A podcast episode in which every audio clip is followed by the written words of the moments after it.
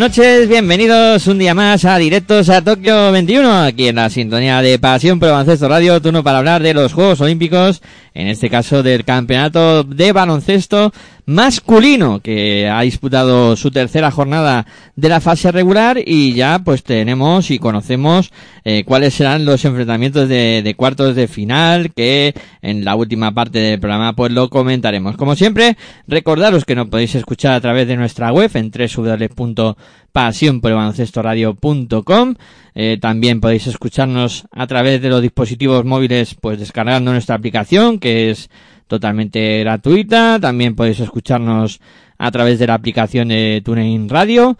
Eh, y si no podéis escucharnos en directo, pues siempre podéis recurrir al formato podcast y descargar nuestros audios para que los podáis escuchar cuando mejor os venga. Ahí siempre pues podéis recurrir a iVoox e ir a nuestra página Pasión por el Baloncesto o también podéis descargarlo en Apple Podcast y también en nuestra propia página, en la pestañita de podcast, pues así también, lo podéis descargar.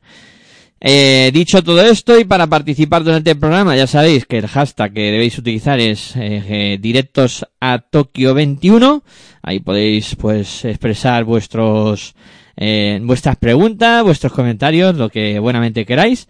Y nada, me presento, soy Miguel Ángel Juárez y voy a saludar a mi amigo y compañero de proyecto, Aitor Arroyo. Muy buenas noches, ¿qué tal? ¿Cómo estás? Muy buenas noches a todos y todas y bueno, pues con ganas de hablar de, de baloncesto y pasando calor por la zona norte de, de Cáceres, pues la verdad es que se nota el calorcito. La Apeta. verdad es que estos días, perdona, estos días sí que estos dos últimos días no hace tanto calor como está al inicio, como al inicio de la semana, pero pero se nota calorcito, sí. Sí, por allí aprieta, aprieta. me consta, me consta que he estado por allí alguna vez y... Joder, cómo pega. Pero bueno, eh, con básquet se va todo mucho mejor, ¿eh? A pesar de que estamos pasando algo de sueño también por, por el tema de los horarios y más que vamos a pasar, porque luego comentaremos también cómo quedan esos horarios de los cuartos de final y a qué hora va a jugar España y que, bueno, tendremos que madrugar un poquito.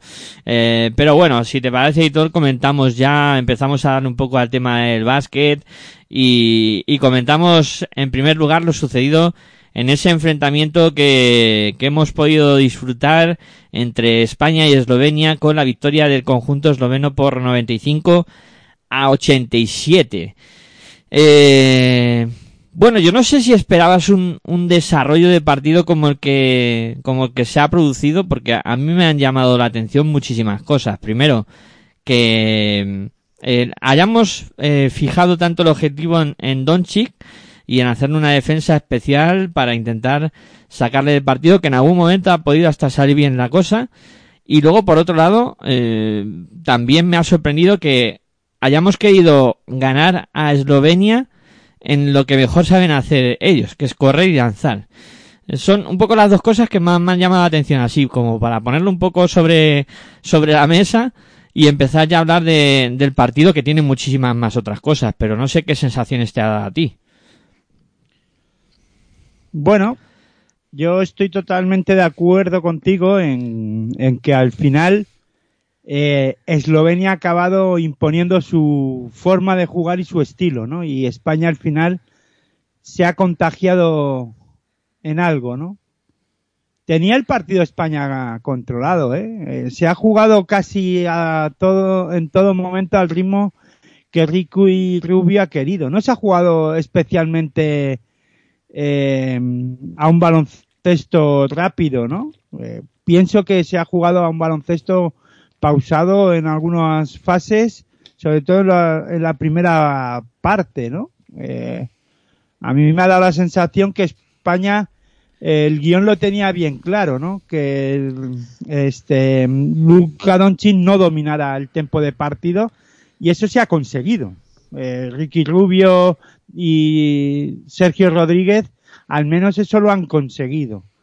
Sí que es verdad que al final, en la, en, sobre todo en el último cuarto, eh, sí que se ha acabado eh, jugando un, a un baloncesto algo más rápido y a un ritmo de juego que a Eslovenia pues le ha beneficiado, ¿no? Al final y a la postre, ¿no? Eh, de hecho, al final se ha llevado el partido y como bien tú dices, se ha jugado al final a, a ver quién podía, a, a ver quién lanzaba más rápido, ¿no? Y ahí España ha sufrido y, a, y al final ha sucumbido, claro, ya ha perdido. Mm, a ver, el planteamiento de Escario de inicio está, va, vamos, estaba muy claro, ¿no? Y, a lo mejor eh, todos habíamos pensado que, había que hacer algo especial, ¿no? Para intentar minimizar el, el rango de, acción y de, y de actividad que genera Donchi para Eslovenia.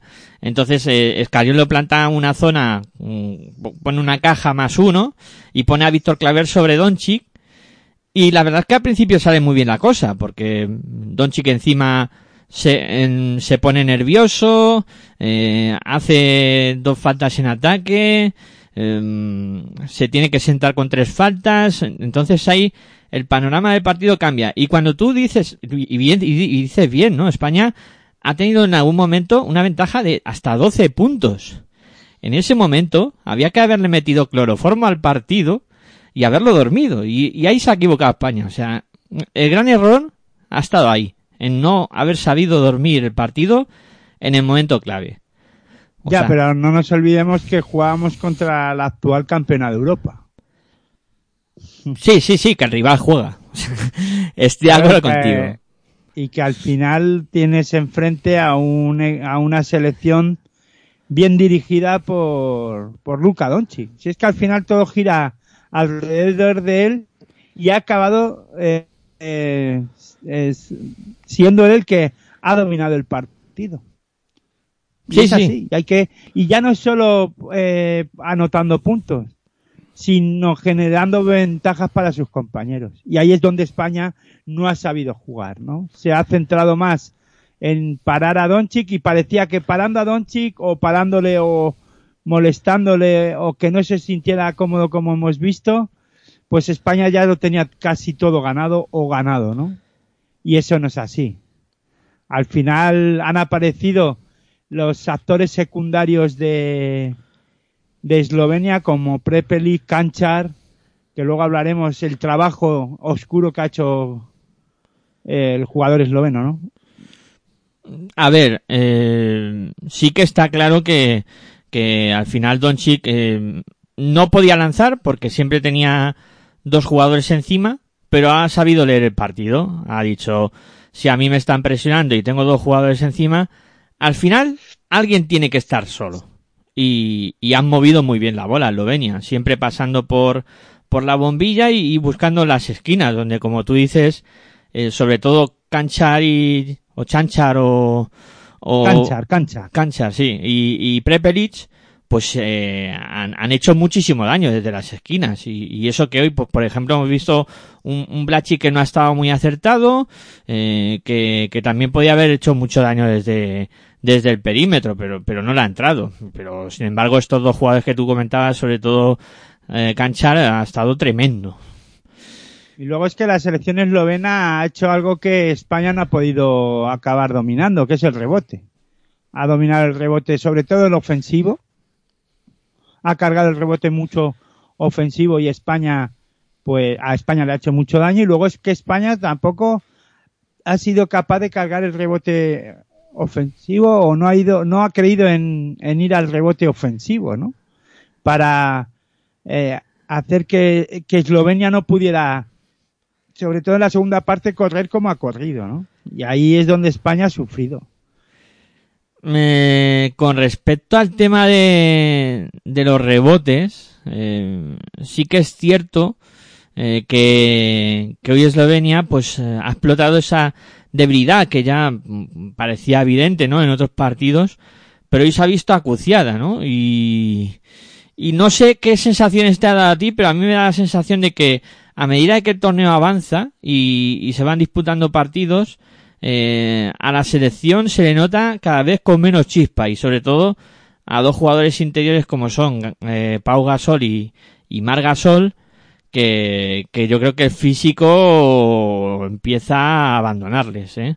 Da la sensación de que, de que los dos están muy cansados y que encima con el juego de Eslovenia hoy, que había que llegar a, taponar a las esquinas o intentar llegar a las ayudas, nunca han llegado. Y el rebote, mmm, básicamente, eh, dos jugadores como son Miki Toby y, y Zimek, pues les han puesto muchísimo problema. O sea, es que no estamos hablando ni de los mejores pivos de, de Europa. Eh, sí que Miki Toby es un pivo muy bueno, que, que lo conocemos bien de, de Valencia Basket pero no son top, o sea, no son pivos top y, y vamos, nos han puesto sí. muchísimas dificultades. Es evidente que España pasa un problema acuciante en el, en el, tema del rebote, ¿no? En el cierre del rebote. Y los, y las selecciones lo saben, ¿no? Todas las selecciones que se enfrentan a, a, España pues lo saben. Y más eh, Eslovenia que bien, como bien dices, Dimek y Toby, Miki Toby no son a lo mejor pivot top, pero sí se saben colocar y leer muy bien eh, dónde puede caer el balón y son capaces de pelear el rebote ofensivo y poner en problemas a cualquier selección y en este caso a la selección española, ¿no? Porque son además eh, jugadores versátiles y muy móviles, ¿no?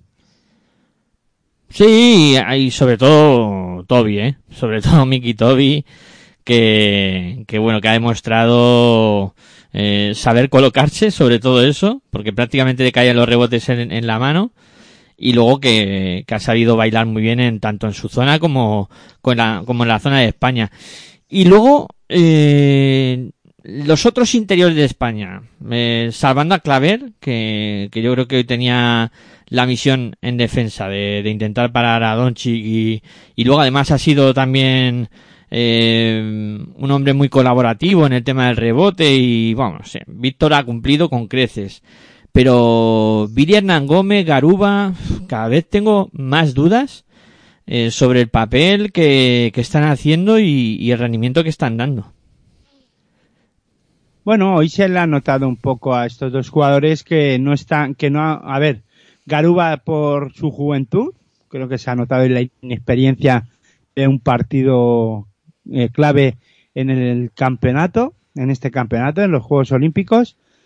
Y Billy Hernán Gómez o Willy Hernán Gómez, eh, pienso que, que hoy no ha estado centrado, ¿no? No ha estado metido en partido y también se le ha notado que no es un jugador que se le tenga en cuenta en, ni en su equipo en, los que ha estado de la NBA ni, eh, ni en la selección española. El rol está claro el que es de, de Billy o William Gómez, pero tampoco él da ese paso hacia adelante para dar ese golpe encima de la mesa y decir, eh, que yo puedo aportar más y, te, y me, puede, me podéis dar más minutos, ¿no?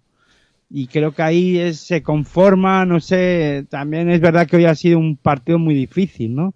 El que disputar y, y bueno, y también eh, pienso que la selección española y Sergio Scariolo no ha explotado mucho el juego interior hoy. ¿eh? En ataque pienso que la selección española podía haber aportado, eh, tenía que haber explotado más eh, el juego interior, ¿no? Haber obligado a la selección eslovena más eh, en, la, en el juego interior, ¿no? Hacer, intentar conseguir más ventajas. Margasol cada vez más lejos del aro y Pau Gasol aporta lo que lo que puede, ¿no? Y lo que le dejan. Sí, y, Eh, pa- y el resto, perdona, y luego es verdad que han querido ganar a Eslovenia en el tiro exterior, ¿no? España, y ahí creo que no se han equivocado, ¿no? Quitando en algunos momentos el acierto de Carlos Alocén, que para mí Alberto eh, Avalde, que digo, perdona, eh, Alberto Avalde, para mí creo que ha sido el mejor de la selección española junto a Ricky Rubio y el que mejor ha leído eh, los momentos de- en ataque, el que mejor y más claridad ha tenido y luego también, bueno, ¿por qué no, eh, no eh, Rudy Fernández, ¿no? Sí, Rudy, Jul, Lavalde han cumplido más o menos con, con el papel que tenían asignado y con, eh, pues han estado acertados en algún momento desde la línea de tres. A, a ver, eh, estoy de acuerdo con el tema de los pivots, sobre todo en ataque, y creo que es un problema que también eh, se va generando poco a poco en la selección. Eh, Y cuidado también en defensa a la defensa del, del bloqueo y continuación, ¿eh? Que hoy ha sufrido mucho España. Ya, ahí creo que también hemos- ha tenido un problema la selección española. Y luego no sé si, si tú pi- piensas como yo, pero yo pienso que Scariolo eh, se ha ceñido a un plan, no ha cambiado, no ha sabido cambiar de ese plan, porque en algún momento, como tú bien has dicho al principio, la dirección de juego no estaba siendo del todo correcta y podías haber metido de base a un jugador tan explosivo como Sergio Yul, que además conoce muy bien a, a Luka Doncic y le podría haber buscado las cosquillas, pero es que en ningún momento Scariolo ha cambiado su, su plan preestablecido, incluso te diría más, eh, tienes un jugador como Xavi López Arostegui, que este año en la Liga ACB ha estado promediando unos porcentajes espectaculares, tanto en tiro de dos como en tiro de tres, que en algún momento, joder, dale siete minutos o ocho al chaval a ver si en un momento dado eh, también puede meter piernas de refresco y, y pueda anotar eh, ocho o nueve puntos que, que hubieran venido bien. Es que no sé. Estando de acuerdo contigo, eh, creo que todo esto de meter piernas frescas y hacerle o cambiarle el- la defensa a Eslovenia y sobre todo a Doncic tenía que haber sido en la segunda parte, porque en la primera estaba todo el plan más o menos preestablecido y que estaba saliendo bien, ¿no? Creo que en esta ocasión es Eslovenia la que ha cambiado el ritmo, ha cambiado eh, después del descanso, eh, han sabido leer los problemas que le estaba poniendo la selección española a, a la propia Eslovenia, ¿no? Sí, sí, a ver, sí, está claro, ¿no? En la, primera parte prácticamente no había que tocar nada porque es, está todo saliendo bastante bien. El plan tenía que haber cambiado en, en la segunda parte, cuando pues se ve que la selección se atasca. Hay un momento que no, no anotamos, eh, pero no solo es que no anotamos, es que estamos con poca clarividencia en, en ataque. No somos capaces ni de buscar posiciones cómodas de tiro. Y es que ahí es donde Scariolo igual tenía que haber dicho, bueno, voy a buscar algún tipo de solución, voy a intentar algo distinto, pero no, no, ha seguido con, con su plan y, y ha muerto. Ha muerto con su plan y, con lo que tenía en la cabeza desde un principio, no, no sé. Que- Yo creo que el... Perdona, sigue, Sí, que, que digo que, que a lo mejor el equivocado soy yo, ¿eh? Y no, y no Scariolo. No, vamos a ver, yo estoy de acuerdo contigo. Eh, creo que el físico ha jugado una mala pasada al final a, a la selección española. Una selección, a ver, esto es lo que tiene, apostar por una selección veterana y Sí, por un quinteto muy veterano, ¿no? Y eso es lo que lo que ocurre. La experiencia es un grado, eh, saben manejar muy bien los tempos en los partidos, pero cuando juegas con una selección como la eslovena, que es todo alegría, todo físico, eh, que pueden, se pueden permitir el lujo de correr y, y, y, y además su- subir la intensidad defensiva, porque creo que Eslovenia, sobre todo en el último cuarto, han de- ha defendido a un alto nivel de, intensidad, ¿no? Y eso, pues España también lo ha, lo ha pasado mal y, en y las piernas, no, no están las piernas, por ejemplo, de jugadores como Ricky Rubio tan frescas para finalizar acciones eh, de cara al aro que normalmente nos tienen acostumbrados a, a anotar, ¿no? Eh, debajo del aro o a, a aro pasado, ¿no? O incluso eh, también han sido capaces de cerrar en, en los últimos cuatro minutos. Quiero recordar que no hemos casi penetrado hacia, hacia canasta, no han sido, eh, en este caso, eh, agresivos, ¿no? Buscando el aro, eh, haciendo entradas hacia canasta, sino se ha buscado el tiro exterior, ¿no? Incluso Ricky Rubio lo ha intentado y hemos visto como en algunas ocasiones no es que le faltara fuerza, pero sí frescura para, para mirar el aro con claridad, ¿no? sí, eh, muy, De, muy de acuerdo contigo. Eh, no hay que nada más que ver el, el cuadro de tiro de, de Ricky Rubio, eh, tanto en tiro de dos, pero sobre todo en tiro de tres, para, para darse cuenta de que, de que eso, de que el cansancio también ah, va haciendo mella, va haciendo mella y hoy pues Ricky no tenía las piernas que, que tenía otros días. Y, y bueno, la verdad es que también todo es mérito de, de, de Eslovenia también, ¿eh? que no es solo porque España lo haya hecho mal, pero como tú bien dices, Eslovenia ha sabido jugar su partido, eh, ha, ha hecho las cosas muy bien, eh, Donchi que en un momento se ha desquiciado pero luego ha reseteado y ha dicho pues mira si yo no puedo anotar voy a buscar a mis compañeros y bueno y poco a poco se han, se han hecho con el dominio de partido y, a, y al final se, se lo han llegado se han llevado Sí, y, a, y además han hecho algo que, que a mí me ha parecido clave también, ¿no? Alejar mucho a Pau Gasol del aro. Hmm. Incluso las dos acciones más destacadas de Pau Gasol han sido dos, triple, dos triples consecutivos. Sí, sí, cuando has comentado antes de que eh, Marc cada vez juega más, más lejos del aro, también me ha venido a mí a la mente que, que eso, que lo más destacado de, de Pau y encima ha sido eso, dos triples, porque por dentro tampoco es que el propio Pau Gasol hoy no ha estado bien. En- Dentro de la, de la pintura ha tenido un par de acciones ahí cercanas al aro que, que nada, que no, no ha conseguido anotar y, y parecían canastas que, que pues él suele meter con bastante facilidad.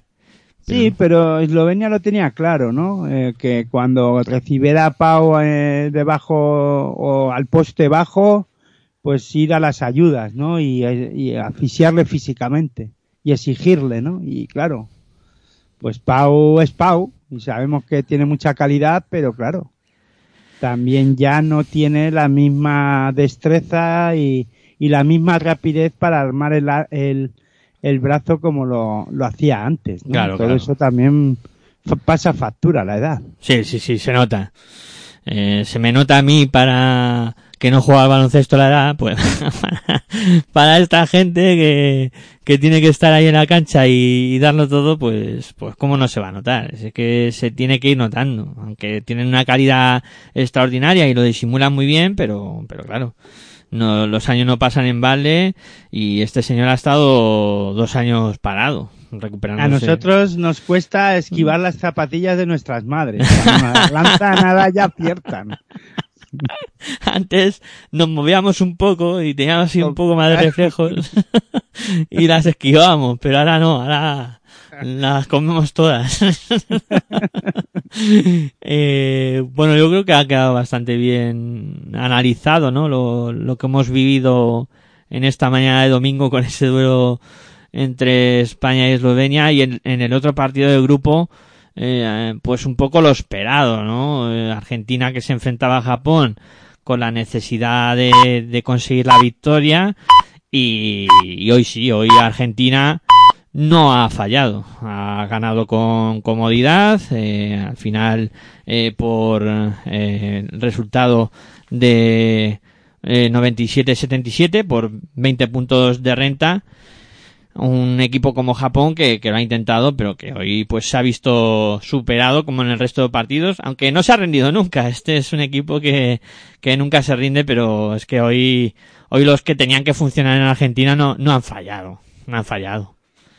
Sé. Bueno, en la, muy igualada, eh, cuidado, que Argentina no las tenía todas consigo hasta hasta el hasta la falta de cinco minutos del tercer, que han ido eh, muy igualado en todo momento. Lo que pasa que al final la calidad y la experiencia de ciertos jugadores, pues se ha impuesto Campazo, el propio Luis Escola, que creo que hoy ha dicho, eh, esto hay que sacarlo y ya mm, a toque de corneta de Luis Escola, el equipo argentino ha empezado a defender ya a partir de, del, de eso, de los últimos cinco minutos del tercer cuarto y ya Japón ha sucumbido, ¿no? Ya no ha podido con el físico de, de Argentina. Un partido en el que el intercambio de canastas al inicio del partido creo que ha sido la tónica de dicho encuentro, ¿no? Sí, Japón que, que bueno, como, como hemos venido comentando en las anteriores jornadas, eh, con, con los dos jugadores que, que militan en la NBA, Wanatabe y, y Hachimura, pues, pues eso, han, han intercambiado canastas y, y en esa primera parte han, han aguantado bastante bien el tipo. Luego Hachimura ha empezado a tirarse hasta las zapatillas y, y a una posición de tiro algo extraña, que, que ahí es donde Argentina pues ha, ha podido marcharse, como tú bien dices, con, con el buen hacer de, de Luis Escola, Facundo Campazo y, y otros actores que hoy sí han, han funcionado para, para Argentina, que no habían aparecido en otros partidos, como Gabriel Leck, como Luca Vildoza, mm, como Brusino, Mar- como Marco Delia. Marco, eso, Marcos Delia que ha hecho 14 puntos. Sí, sí, hoy ha estado muy bien, ¿eh? Marcos Delia, 14 puntos y 7 rebotes y siendo también una ayuda importante. Es que Argentina necesita esto a partir de ahora eh, para, para intentar avanzar en la, en la competición. Y Japón, pues bueno, pues eso, con Wanatabe y Hachimura aparte de Baba, que, que también ha estado ya a muy buen nivel, pues han hecho lo que buenamente han podido. Y bueno, yo creo que eh, podemos zanjar el grupo C, hacer una pausita y a la vuelta hablamos de los otros dos grupos, eh, del, del B y del, y del C, que tampoco es que haya habido demasiada historia, pero sí habrá que repasar lo, lo acontecido. Y ya por último, luego en la última parte del programa hablamos ya de lo que nos espera el miércoles, que, que yo creo que es canela, canela en rama.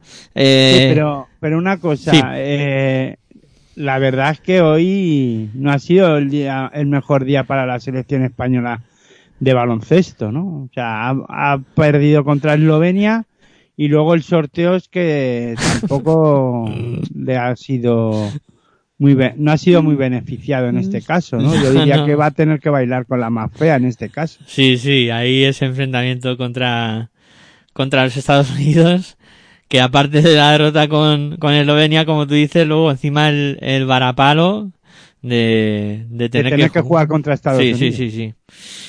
Bueno, pues venga, hacemos una pausita y luego ya hablaremos de ese partido que también promete, ¿eh? promete intensidad y altos vuelos. El, el martes a las 6 y 40, ¿eh? que ya todo el mundo se, se lo ponga en la agenda y que vaya buscando hueco para, para ver ese duelo. ¿Y el próximo programa cuándo es? El martes, una vez terminada toda la jornada, el martes lo comentaremos aquí. A en- las diez y media, ¿no? a las diez y media, correcto. Para que así la gente también se vaya eh, colocando en su agenda que luego tiene cita con, con nosotros. Es que no sé si te ha escapado algo de un, del miércoles o algo así. Entonces, claro, por ahí creo que me... O me ha parecido a mí, ¿eh? Bueno, pues lo aclaramos. Martes eh, a las seis y cuarenta es el partido de España y el martes a las diez y media de la noche, a las seis y cuarenta de la mañana y, y luego a las diez y media de la noche, pues programa de directos a Tokio eh, 2021. Esperemos que pueda estar Roberto Anidos, eh, que no hemos comentado nada en el inicio, que hoy tienen que disculparle nuestros oyentes que no ha podido estar con nosotros. Y le enviamos un saludo desde, desde aquí y esperemos que el martes sí, sí pueda estar. Eh, venga, que me estoy enrollando un montón y hay que hacer pausa y hay que hablar de, de más cosas. Venga, pausita y seguimos aquí con directos a Tokio eh, 2021 en la sintonía de pasión por Radio.com.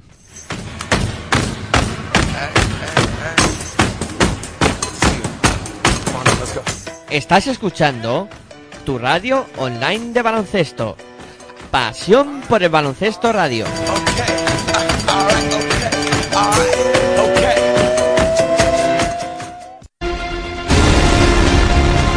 En pasión por el baloncesto radio.com vivimos los Juegos Olímpicos. Desde el 21 de julio y hasta el 8 de agosto, directos a Tokio 2021. Los análisis más completos de los campeonatos de baloncesto masculino y femenino Tokio 2021 en tu radio online de baloncesto. En pasión por baloncesto radio.com. Disfruta del baloncesto con nosotros.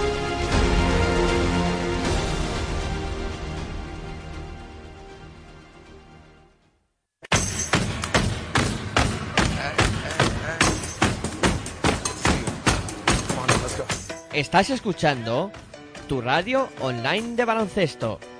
Pasión por el baloncesto radio.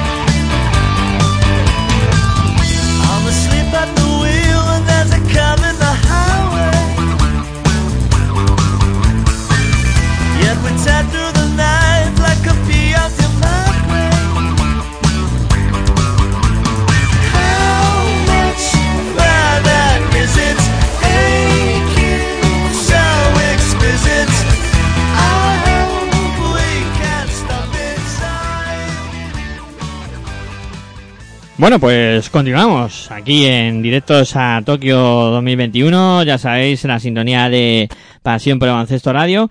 Y bueno, ya hemos eh, analizado lo ocurrido en el grupo C, en el grupo donde estaba encuadrada la selección española. Y vamos ahora a comentar ¿no? lo sucedido en el resto de los dos grupos. Eh, empezamos, Aitor, si te parece, por el grupo A, donde pues todo ha seguido un poco el guion establecido, con, con Francia que ha vencido a Irán por, por 79 a, a 62 y con Estados Unidos que ha pasado por encima de la República Checa por 119 a 84. Muchas sorpresas en este grupo que, que ya veis que, que cualquiera pudiera haber acertado qué es lo que iba a suceder.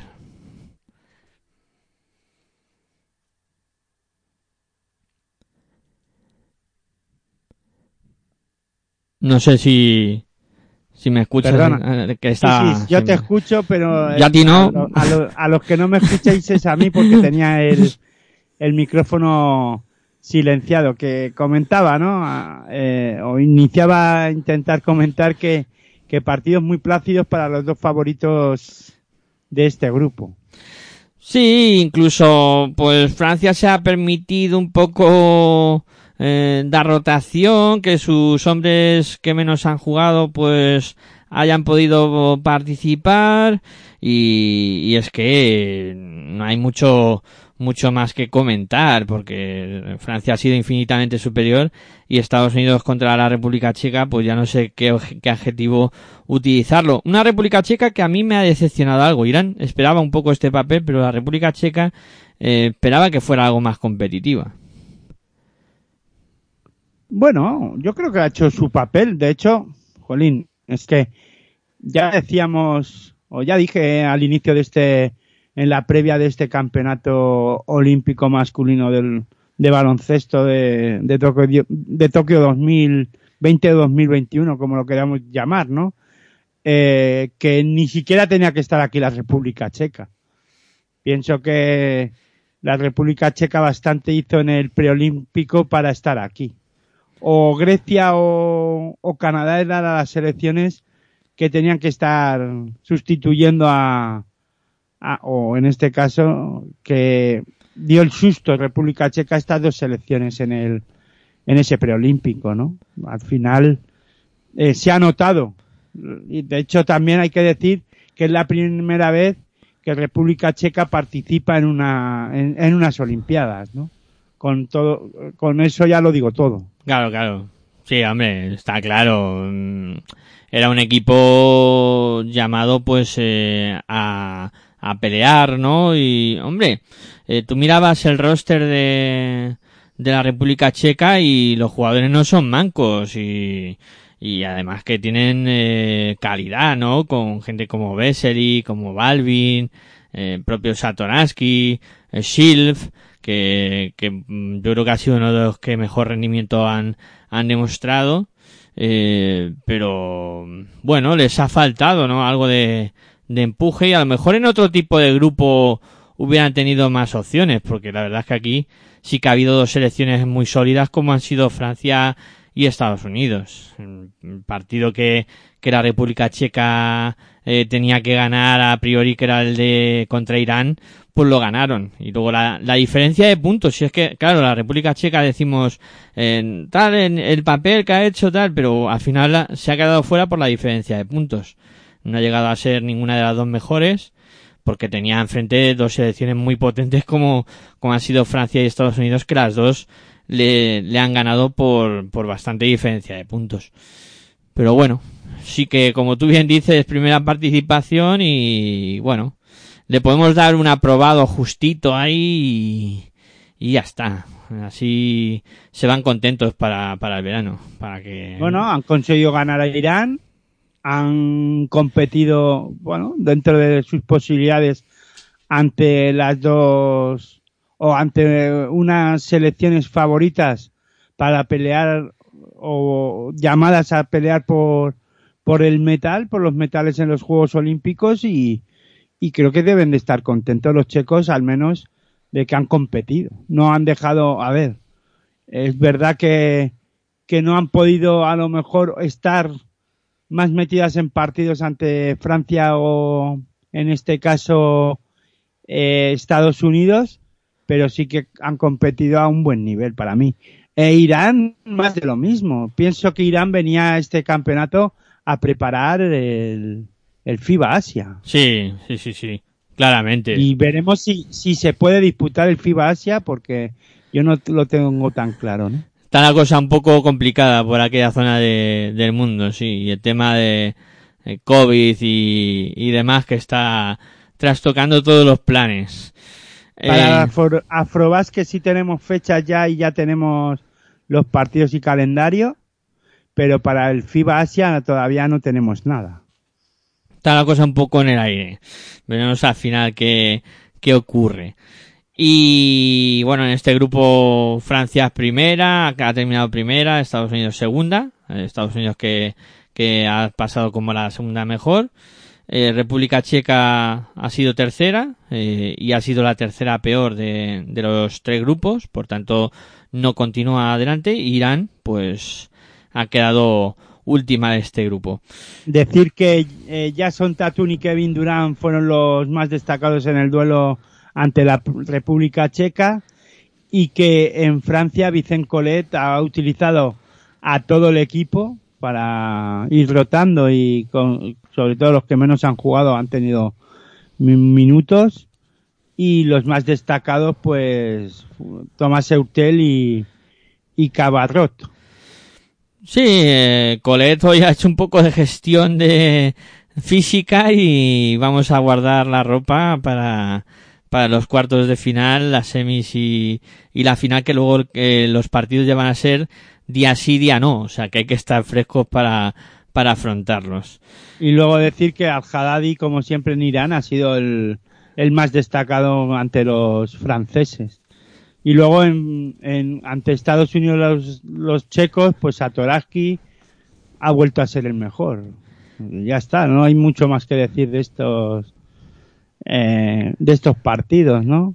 Sí, este grupo algo descafinado, donde sí que había más chicha era en el grupo B, que había muchas cosas en juego y que podría haber cambiado bastante el panorama. Al final, Australia, al final se ha impuesto la lógica, ¿no? Como aquel que dice, Australia eh, consiguió derrotar a Alemania por 89-76 y e Italia, pues, eh, consiguió también la victoria ante Nigeria por 80 a 71. Lo Eh, que, lo que hay que decir es que ha habido una baja, ha habido, eh, Australia ya tenía los deberes hechos y que como en el deporte lo peor que hay son las lesiones y en este caso pues han sufrido la baja ya para todo el torneo de Aaron Bynes. Sí, una, una baja importante, eh, porque eh, yo creo que Aaron Bynes era eh, su mejor pivot, eh, el, el center que les tenía que dar un poco ese salto de, de calidad y ahora se, se quedan sin él. Eh, veremos a ver cómo, cómo lo van supliendo. Está claro que, que Landal, por ejemplo, pues ahora tendrá más protagonismo. Bueno, pero yo pienso que Australia era junto a España, fíjate lo que estoy diciendo, y, y, y Francia, cuidado, claro, a esto también lo sumo, que el juego interior más fuerte, ¿no? Australia, España y, y Francia son los que más presencia de juego interior tienen, ¿no? Y bueno, eh, España ya sabemos lo que pasa con Margasol y con, con Pau, que el físico eh, les da hasta donde les da, pero siguen siendo para mí los pivos más dominantes. Y luego pues en Australia igual, ¿no? Con Landale y ahora mismo pues la baja esta, pues que es importante, ¿no? La de Baines, pero tiene jugadores en el juego interior que, que pueden suplir la baja muy bien, ¿no? Pueden suplirla y luego Francia tiene un juego interior también bastante bastante interesante, ¿no? Con Fournier, este mm, Gobert, vamos, Sí, y interior. Claro, por Sí, eso sí. digo que que esas tres selecciones en el juego interior tienen bastante presencia, ¿no? A y, a- ver. y Australia creo que lo puede, puede suplir la baja de este jugador. eh, pues no voy a decir fácil, pero que tampoco, a ver, es importante, sí. Y sobre todo en la, en la, en la parte del torneo en la que eh, vamos a entrar, ¿no? Pero vamos, yo creo que, que pueden suplir la baja bastante bien, ¿no? Sí, a ver, yo creo que sobre todo eh, hemos hablado de, Landale, que, que tomará más protagonismo, eh, pero un jugador como Nick Kay, que, que está siendo muy importante en los últimos partidos, también va a asumir minutos y, responsabilidades. Y luego Duo Reat, el, el de Estrella Roja, que ha participado poco en el campeonato, pero ya en el partido contra Alemania, por ejemplo, jugó siete, siete minutos y, y le dio presencia física en el, en el juego interior a Australia. Está, está claro que rotación hay y que lo, y, y lo van a intentar cubrir. Eh, No, y luego John, John English va a echar una mano ahí. al muy- 4, sí, sí, sí. puede está ir claro. al 4 y, aprove- y puede ser un jugador que, que va a dar también consistencia en defensa, ¿no? Incluso también eh, este jugador que, que está hablando poco, eh, Ma- Matisse Tibul, que aunque no sea un jugador muy alto, pero también puede dar consistencia ahí en algún momento eh, meterse al 4, aunque no sea, como te digo, como no es muy alto, pero sí que les puede dar físico en esa posición. Y la verdad es que Australia, a pesar de la baja de Aaron Baines, pues resolvió bastante bien el partido contra Alemania. Fue el primer cuarto un poco más igualado e incluso con dominio de, de los alemanes, pero poco a poco los australianos impusieron su ley y acaban invictos en este grupo y con buenas sensaciones. Sí, sí, no, claro, los australianos haciéndose gala de, de ser favoritos a pelear por las medallas. Sí, sí, estos sí. han venido a luchar por todo. Sí, sí, sí. Y con un Patty Miles que está a un nivel espectacular y, y con Joe Inglis que tú lo mencionabas que está muy bien y, y bueno, y Alemania pues yo creo que paga un poco el desacierto de, de Mao, Mao Lodó, el mal partido también de Morris Warner que, que había sido un poco referente en los anteriores duelos. Y que- el poco acierto de Andreas Ops Sí. también hay que, an- eh, por fuera, que no estuvo nada acertado, o sea que, que pagó el pato también. Aquí Alemania, que bueno, que bastante ha hecho Alemania y estará en la siguiente fase. Sí, sí, sí, no, evidentemente, o sea, Alemania eh, está entre las ocho eh, de- que van a estar en los cuartos de final, o sea, para ellos es un éxito, después del preolímpico que han hecho, eh, plantarse aquí, o sea, y a Eso ver, sí, tendrán que pelear, tendrán que luchar ante Eslovenia. Sí, el, el cuadro es curioso. Por un lado van los, los europeos, eh, Francia, Italia y, y Alemania, Eslovenia, y por el otro lado del cuadro España y, y los que no son europeos. España, Estados Unidos y, y Argentina, Australia. Eh, luego comentaremos lo- los cuartos de final, que yo hay ganas eh, ya de, de. Pero bueno, hay que, hay que terminar de, de comentar también lo que sucedió en el Italia-Nigeria ejercicio de supervivencia. Italia jugando a la, a la italiana, lo diría yo. Partido de esos raros que, que Italia mm, sale muy bien, que tiene prácticamente el partido en el bolsillo. Los nigerianos que se lo juegan desde el perímetro el todo por el todo, empiezan a enchufar, eh, se pone por delante Nigeria, una crisis de Italia brutal y al final, pues, aparece eh, y aparece también eh, Polonara para, para acabar dándole a, a Italia una victoria importante porque se podían haber quedado incluso fuera de, de los cuartos de final y ahora pasan como segundos. Sí, pero yo creo que Italia eh, es una selección bien armada, ¿eh? Y que no se pone nerviosos en ningún caso, ¿no? Y saben a- que, que aquí han venido a sufrir. Y han sufrido para estar en la siguiente fase. De hecho, además, el grupo era el grupo más igualado y sabían que tenían que eh, pelearlo. Cuidado, estamos hablando de una Italia que viene de un preolímpico también muy duro y que tuvieron que enfrentarse a, a Serbia en su propia pista y eso les ha hecho ganar en confianza y en, y en moral, ¿no? Y por eso a esta Italia hay que ganarla. Y en este caso la selección africana no supo hacerlo.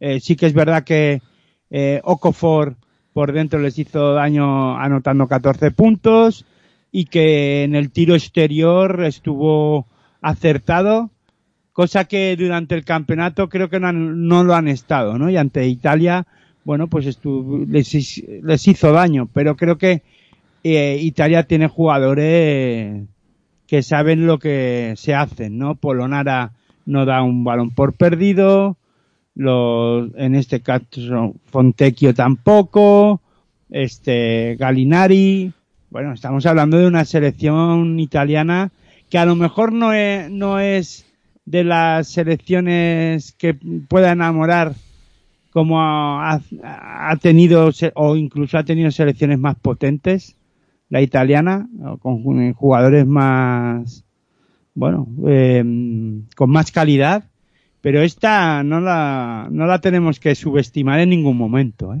a esta selección italiana. De hecho, lo va a pelear, ¿eh? Lo va a pelear y se lo va a poner complicado a su rival en cuartos de final, ¿eh? Bueno, ese A mí Francia. no me extrañaría, que- escúchame, ¿eh? a mí no me extrañaría nada que Italia se pudiera plantar en, en la pelea por las medallas, ¿eh? A ver, sí que es cierto que es un equipo muy sólido, ¿eh? Y que, de hecho, eh, solo perdió por tres puntos contra Australia.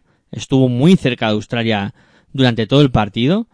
Y como tú dices, tiene jugadores que no se ponen en nada nerviosos y que eh, da gusto verlos. O sea, en situaciones límite, tú ves a Stefano Tonut, que, que no es decir, no, es que estamos hablando de Bellinelli, ¿no? Como por ejemplo había otras Italias que tenían a Bellinelli o tenían a Bargnani y decían, no, Bargnani, Bellinelli, no, Stefano Tonut, que es un hombre que a lo mejor el gran público a nivel europeo no, no lo conoce, ¿no? Pero este tío es una máquina jugando al baloncesto, o sea, y no se pone nada nervioso.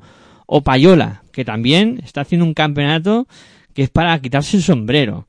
Y es un actor secundario, porque va a ser en principio titular de esta selección, o habitual, que sé que a ti lo de los titulares y no titulares no te gusta mucho emplearlo, ¿no? Pero sí que eh, ves a Nico Manion, eh, que es el base más habitual, que, que bueno, cuando sale Payola cumple y con creces. Eh, y luego, como tú has hablado, ge- gente como Fontecchio, Polonara, que le dan un nivel a este equipo espectacular. Eh, y ojo, y que por ejemplo Galinali en este partido no tuvo su mejor día. Eh, y, supieron sobrevivir, o sea, es un equipo que es un experto en supervivencia. Y como tú dices, cuidado que no se la líen a Francia en, en los cuartos de final. Es que yo destacaría de esta selección italiana la defensa, Sí, no sí, tanto sí, el ataque.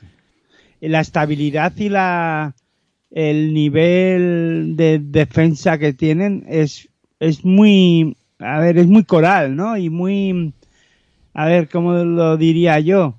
Eh, tienen, eh, son capaces de defender a un buen nivel en todo momento, ¿no? Tienen, no tienen altos y bajos. Sí que es verdad que en algunos momentos les hacen daño, eh, como hemos visto los nigerianos del desde el tiro exterior, pero tienen un nivel, cuando se ponen serios en defensa, cuidado, eh.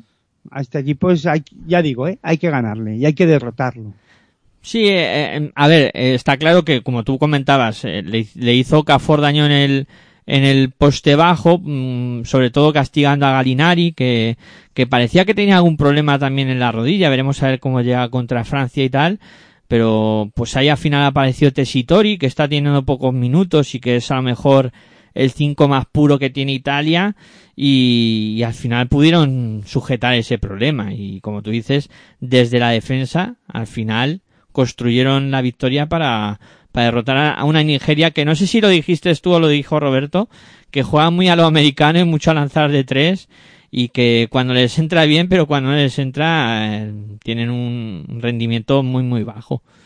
Y- Yo creo que se equivocan los africanos. Sí. Yo creo que es verdad que tienen un, un entrenador o un seleccionador que ha sido ayudante y ha dirigido a, eh, a equipos de la NBA y entonces pues es normal que, que jueguen a ese estilo y a esa forma, pero creo que por ahí se equivocan.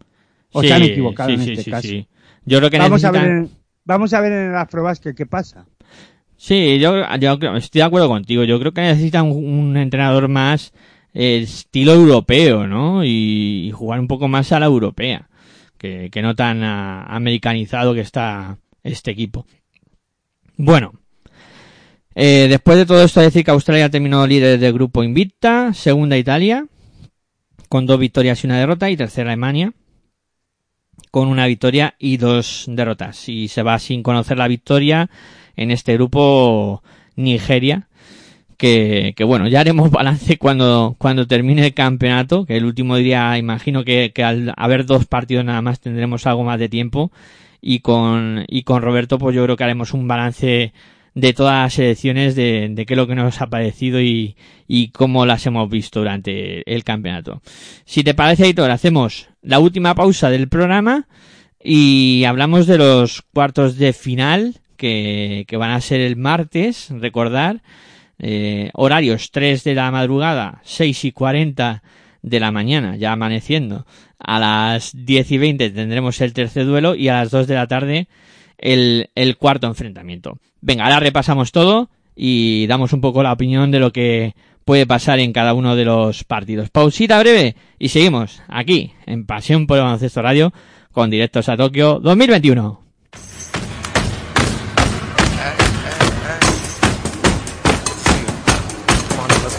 Estás escuchando tu radio online de baloncesto. Pasión por el baloncesto radio.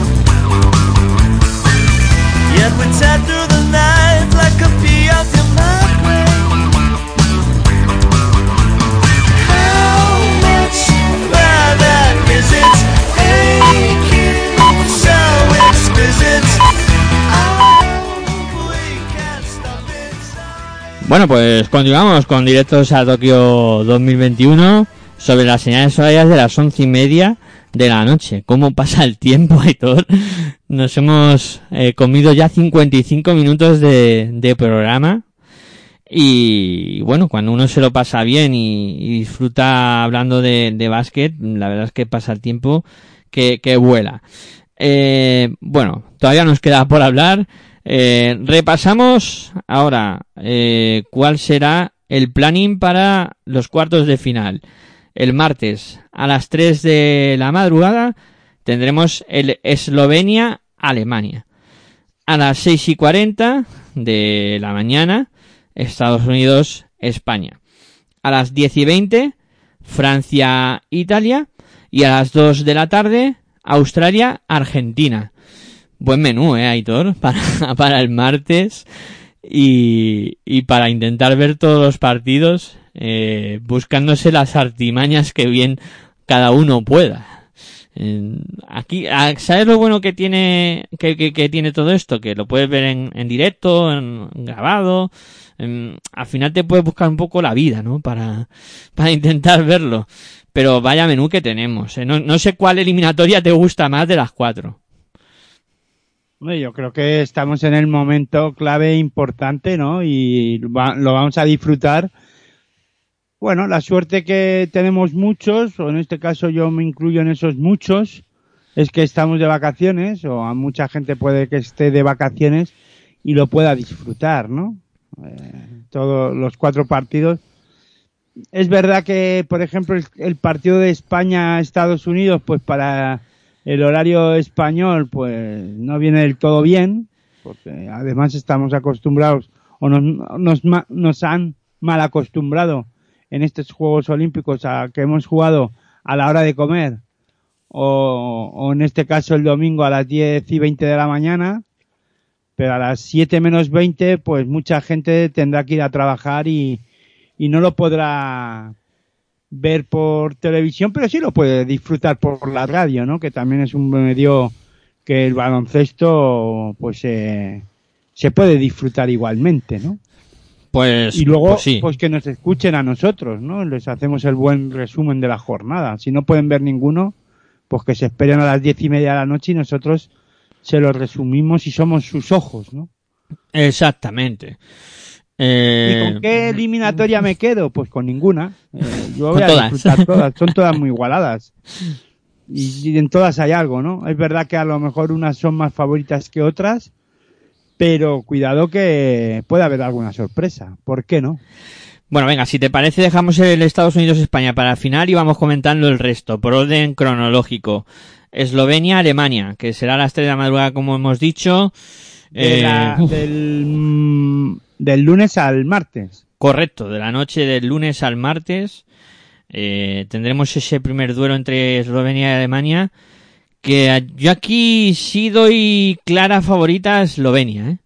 Doy clara favorita a Eslovenia. No sé si tú ves a Alemania con capacidad para estar cerca en el marcador de, de esta Eslovenia, después de lo mostrado, y después de que Alemania yo creo que ha dicho un campeonato de más a menos. A ver, es verdad que el factor Doncic desequilibra mucho la balanza de este partido. Pero el estilo de juego que hace Alemania le puede perjudicar a, a Eslovenia. Porque es una selección que es capaz de jugar a lo que juega Eslovenia. Al- a correr, a jugarse hasta las zapatillas y a ver qué pasa. Sí, además, ¿sabes qué pasa? Yo creo que tienen un jugador que, que es el indicado para intentar defender a Donchi sin volverse locos, ¿eh? Ya lo de Bonga, de este jugador que es tan físico, que, que mide 2-3 y juega en la posición de base, y que yo creo que va a ser un arma anti, anti Doncic.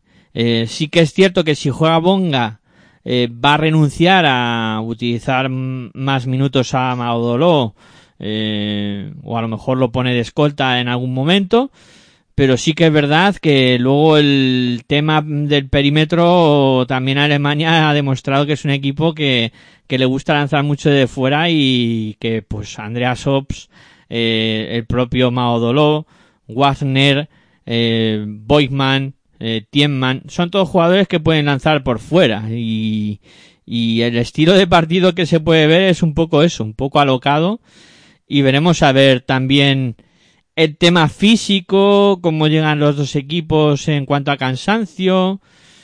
Es que claro, son muchos factores a tener en cuenta. Y luego, claro, eh, Miki Toby eh, contra Boyman ahí por dentro y, y Tienman.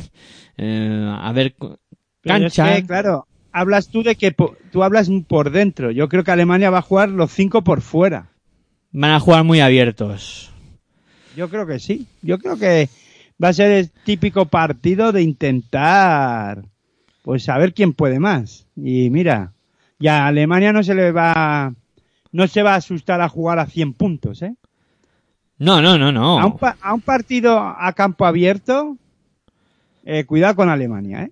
No digo que, a ver, sí que es verdad que el factor, eh, ha empezado diciendo que el factor Doncic es muy importante y ese va a ser difícil de, de pararle y de que no mantenga el ritmo de partido.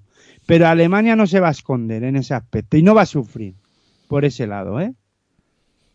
O sea, a lo mejor eh, estamos hablando de un partido muy abierto y que si Alemania está acertada del tiro exterior, los Bersin y compañía, cuidado, eh, con este, con el resultado que podemos tener, eh. Puede ser un partido donde ambas selecciones se vayan por encima de los 100 puntos y que sea eso, un, de poder a poder y, y a ver quién, quién acaba llevándose la, la partida. Yo ya te digo que di un favorito a, a Eslovenia. Eh, no sé si tú crees que Alemania... No, no, vamos a ver, si favorita es Eslovenia. Si eso no, no lo, lo vamos a discutir nadie, pero no va a ser un, un partido, pienso, eh, un partido tan plácido como podemos esperar, eh.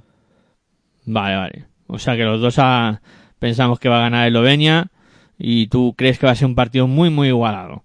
Yo- Bueno, yo no he dicho que vaya a ganar Eslovenia. No, no se viene a... No, no, sí, vamos a ver, que sí, que estamos de acuerdo. Pero no lo digo tan claramente que va a ganar así el ya, ya, ya, ya, ya, ya te entiendo.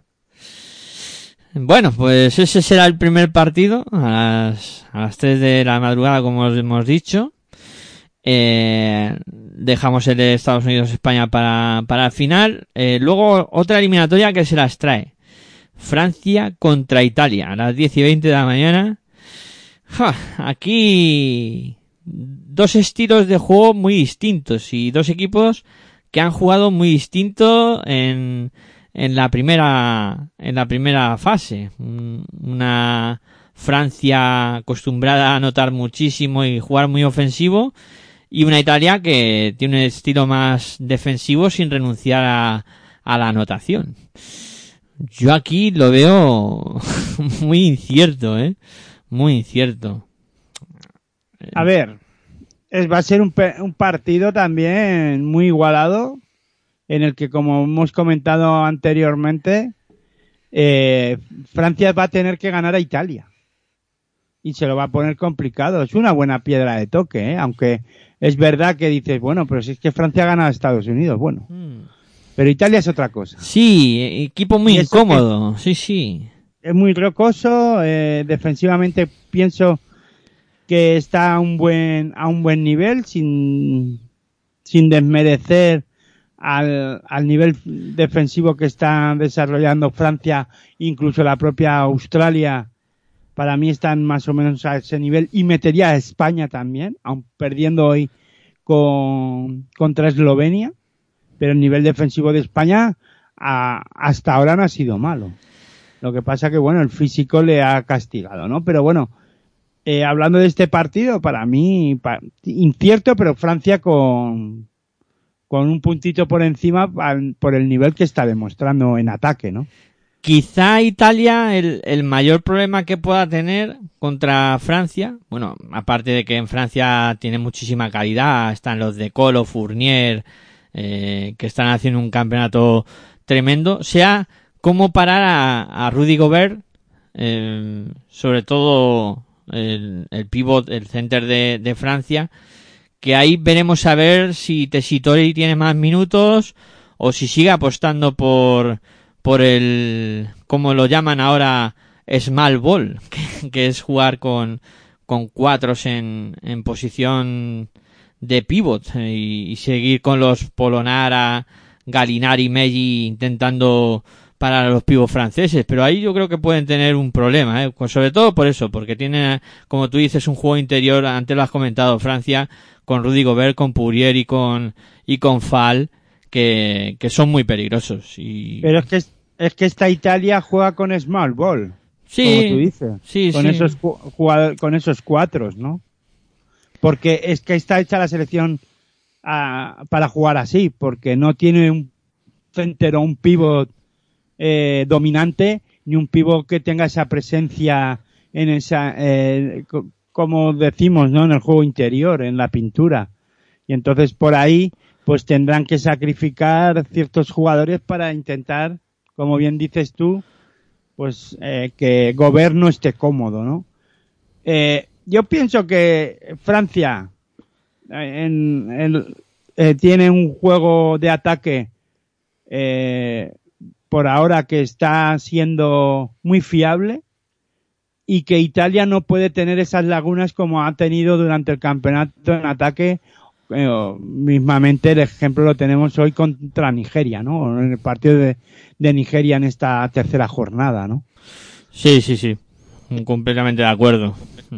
Y luego, claro, el tema rebote, vamos a ver, ¿no? Ahí a ver cómo Francia eh, es capaz de, de pelear con o, a- o de parar en ese aspecto a Polonara, ¿no? Porque si vemos a si aparece el Polonara que nos ha tenido acostumbrados en esta liga Endesa CB con Vasconia, ahí pues cuidado, ¿no? A ver quién domina ese rebote, sobre todo eh, si Italia es capaz de cargar el rebote ofensivo, Francia no podrá correr también, que le gusta mucho, ¿eh?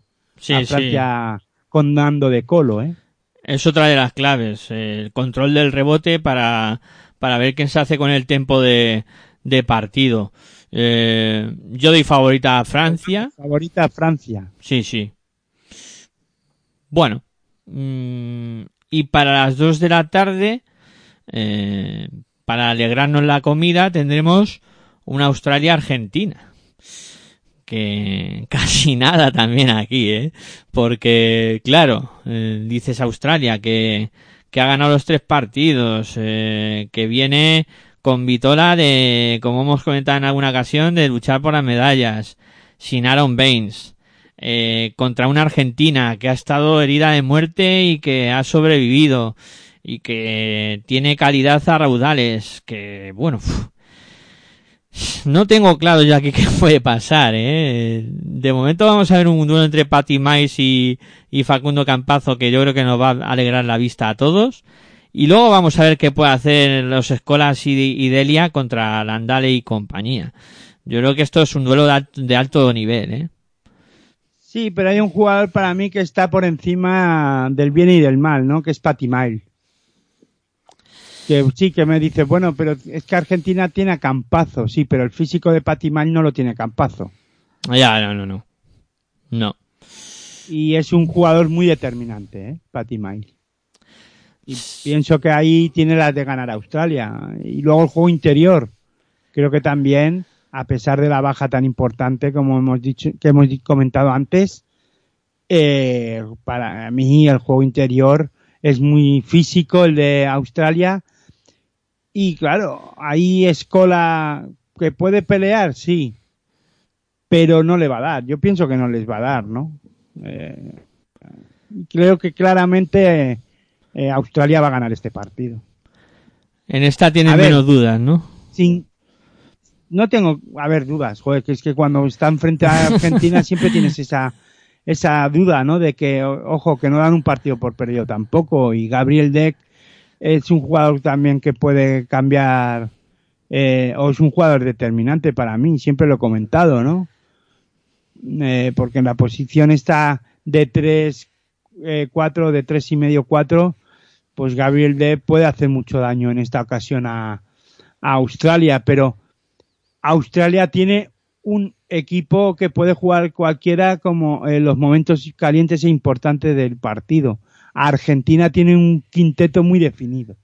Sí, sí, sí. Más allá de que, claro, que la Amprovitola y Bildoza le hemos visto en esta tercera jornada más acertados y, y jugando, yo diría que a un buen nivel y han salvado los muebles al final y se han plantado en los cuartos de final los argentinos.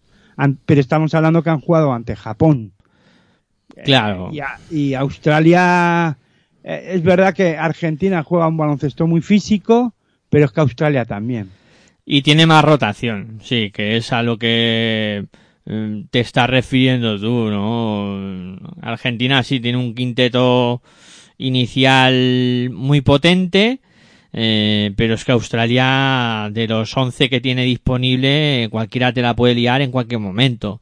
Porque claro, hablamos mucho de Patty Miles, de Landale, de Joe English, pero luego están los de la Vedova, los Dante Exum, los Nick Kay, eh, en fin, un pedazo de, selección La impresionante. clave para este partido para Argentina es el inicio de dicho partido. Si Argentina es capaz de imponer su ritmo, eh, ese ritmo canchero que tiene Argentina y que eh, Australia no se adapte y que si y están acertados y les lleva a Australia con el gancho hasta el final, cuidado, ¿no? Con Argentina. Pero si Australia es el que impone el su ritmo de juego y es capaz de romper el partido con un Patty Miles eh, acertado, pues ahí no tendrán nada que hacer los argentinos. Bueno, partidazo para cerrar la jo- jornada de cuartos de finales Australia-Argentina. Y antes se habrá disputado ya el duelo entre Estados Unidos y España, que es el que hemos dicho que íbamos a dejar para el final, Que es el segundo partido de la jornada, de los cuartos de final. a las seis y cuarenta de la mañana. Pues mira, para levantarse, desayunar tranquilamente viendo el partido. Bueno, yo creo, yo ya me estoy organizando y yo creo que no me voy a acostar.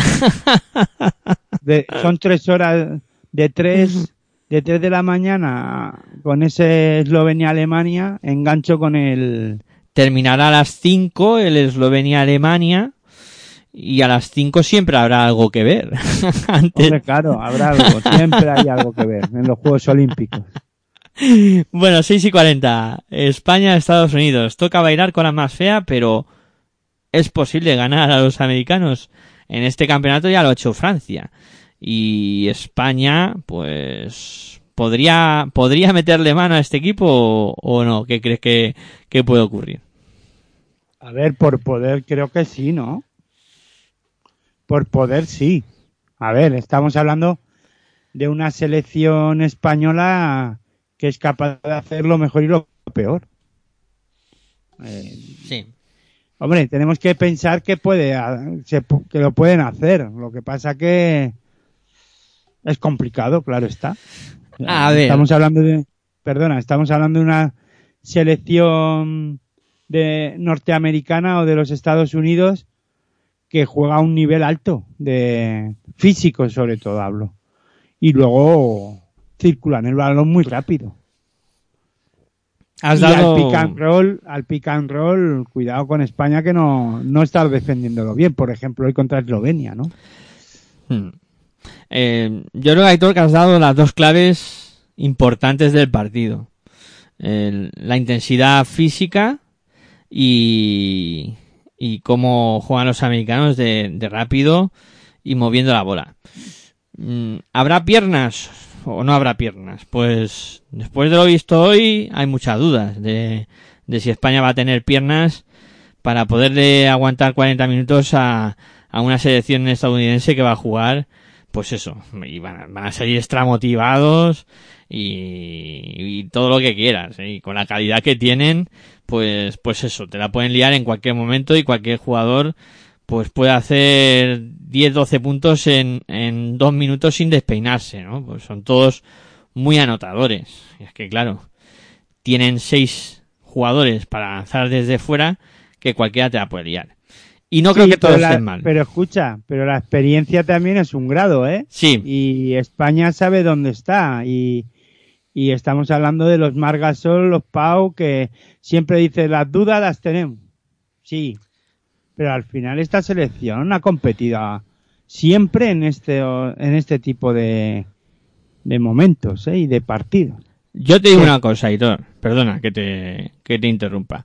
Los Estados Unidos eh, tampoco tienen que tener las cosas demasiado claras y estar demasiado tranquilos teniendo delante un rival como España. Es campeona del mundo. Eso estoy- yo estoy convencido de que no están tranquilos. Estoy convencido. Porque conocen a los hermanos Gasol, porque conocen a Ricky, porque conocen a Billy Hernán Gómez, es que conocen a todos los jugadores españoles, porque todos han pasado por la NBA y saben de lo que son capaces. Que es cierto que ellos son muy buenos también, sí, pero España tendrá sus armas y si las sabe utilizar bien, yo creo que va a haber muchas posibilidades de que eh, no digo de que vayan a conseguir la victoria, pero sí que están ahí en el partido y en un momento dado, oye, mira, quién sabe. Esto es deporte eh, y depende de si la bolita entra o no. Y si tienes esa pizca de suerte que en algún momento es necesaria, pues a lo mejor das eh, la campanada, ¿no? Yo tengo, yo donde tengo la duda es si son, si van a ser capaces de seguir el ritmo anotador de Estados Unidos, ¿no? Porque ya ha ido mejorando Estados Unidos hasta los, los jugadores americanos en el lanzamiento exterior, ¿no? Y, y eso es, o en el lanzamiento, en los tiros de campo, ¿no? Y ahí es donde quiero saber, es donde me, la mayor duda que tengo es esa. Sí, eh, está Porque- claro. Eh, perdona, Aitor, que te, que te interrumpa otra vez, que estoy un poco interrumpidor hoy. que ellos tienen mucho, mucha calidad y que Lavín, Durán, eh, Lilar, eh, Tatum, pues que cualquiera te puede hacer un lío. Sí, sí, claro, pero también en España también te podemos hablar de el propio Ricky Rubio hoy no ha estado bien en algunos momentos, pero ¿por qué no es el día, ¿no? De demostrar que, oye, cuidado con esta selección. Bueno, a ver, yo no tengo favorita clara.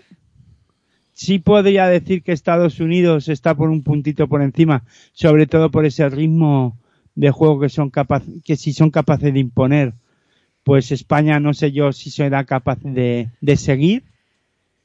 Pero bueno, defensivamente España está bien. Para mí está bien. Hoy ha defendido a un buen nivel ante, ante Eslovenia. Eh, Donde ha fallado España es en el ataque. En la lectura de, de juego de ataque. Luego es verdad que, a ver, en un partido de a 40 minutos España y además ha perdido es por porque en- es verdad y lo hemos comentado que no han llegado a lanzamientos exteriores, ¿no? Eh, sobre todo a las esquinas les ha costado llegar, ojo, que contra Estados Unidos eso va a poder ocurrir y seguro, ¿no? Por eso mi duda está en eh, si es capaz de seguir el nivel anotador que pueda tener Estados Unidos. Ahí es mi gran duda, ¿no? Y luego jugadores ya no solo como Ricky Rubio que sé que va a buscar el aro, sino jugadores como el Chacho tiene que despertar y buscar eh, jugar más eh, agresivos al aro.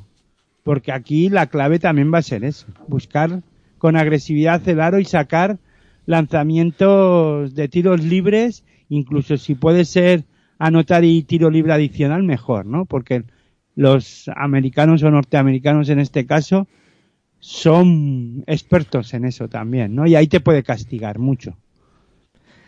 Sí, quizá otra de las claves eh, será intentar eh, pegarse más a la canasta, ¿no? Intentar jugar por dentro, porque es cierto que si tú miras el roster de, de los Estados Unidos y un poco cómo ha ido transitando el campeonato, por dentro sí que tienen alguna dificultad, ¿no? Y Francia basó su victoria en, en Rudy Gobert y, en hacerse fuertes ahí en, en la pintura. Y, Ya, pero el nivel de Margasol, Pau Gasol está al nivel de Gobert.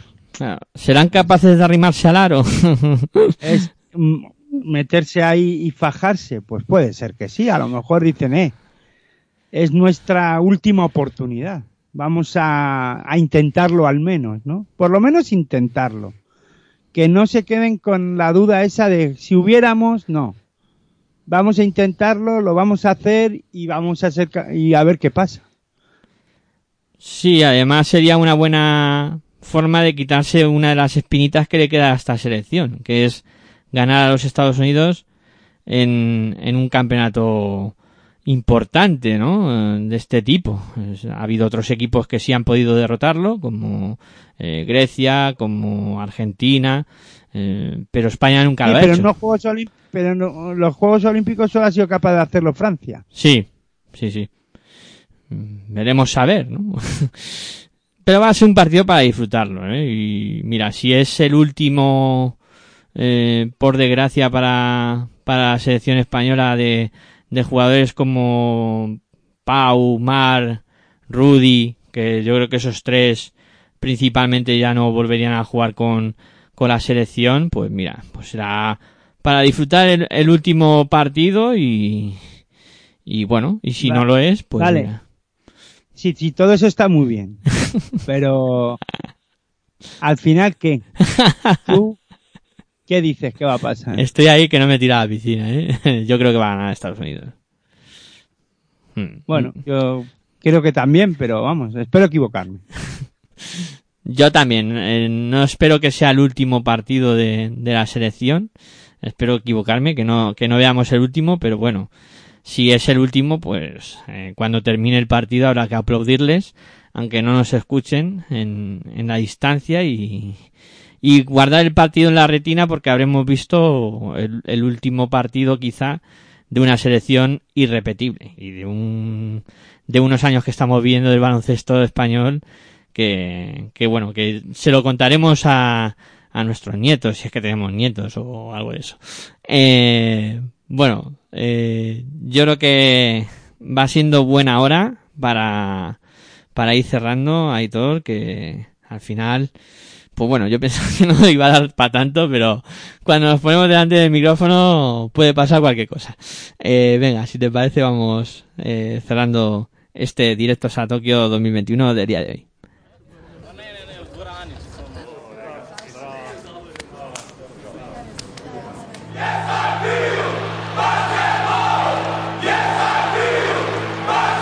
Listen to the good vibrations. Do you hear the crazy game? Do you smell the scent of glory? Do you feel the hug of fame? Bueno, ponemos el punto y final. Aitor, como siempre, ha sido un placer charlar contigo amenamente de, de básquet. Y nada, ahora a disfrutar de lo que pueda pasar y el martes pues lo analizaremos a las diez y media con otro programa de directos a Tokio 2021.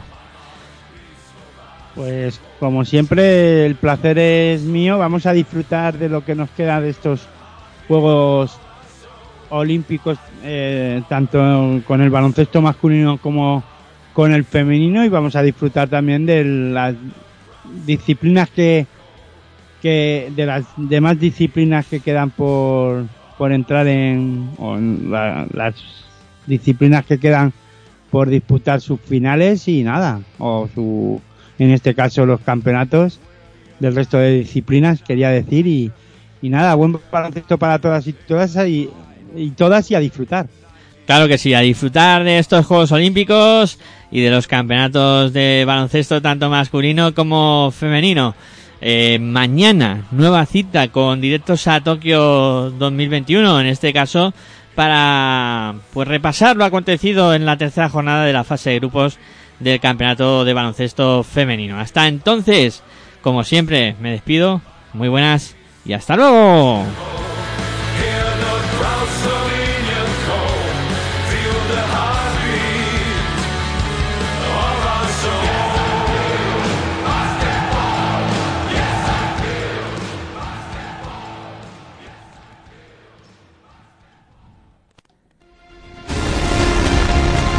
En pasiónporbaloncestoradio.com vivimos los Juegos Olímpicos. Desde el 21 de julio y hasta el 8 de agosto, directos a Tokio 2021. Los análisis más completos de los campeonatos de baloncesto masculino y femenino Tokio 2021 en tu radio online de baloncesto. en pasión por el baloncesto radio.com. Disfruta del baloncesto con nosotros.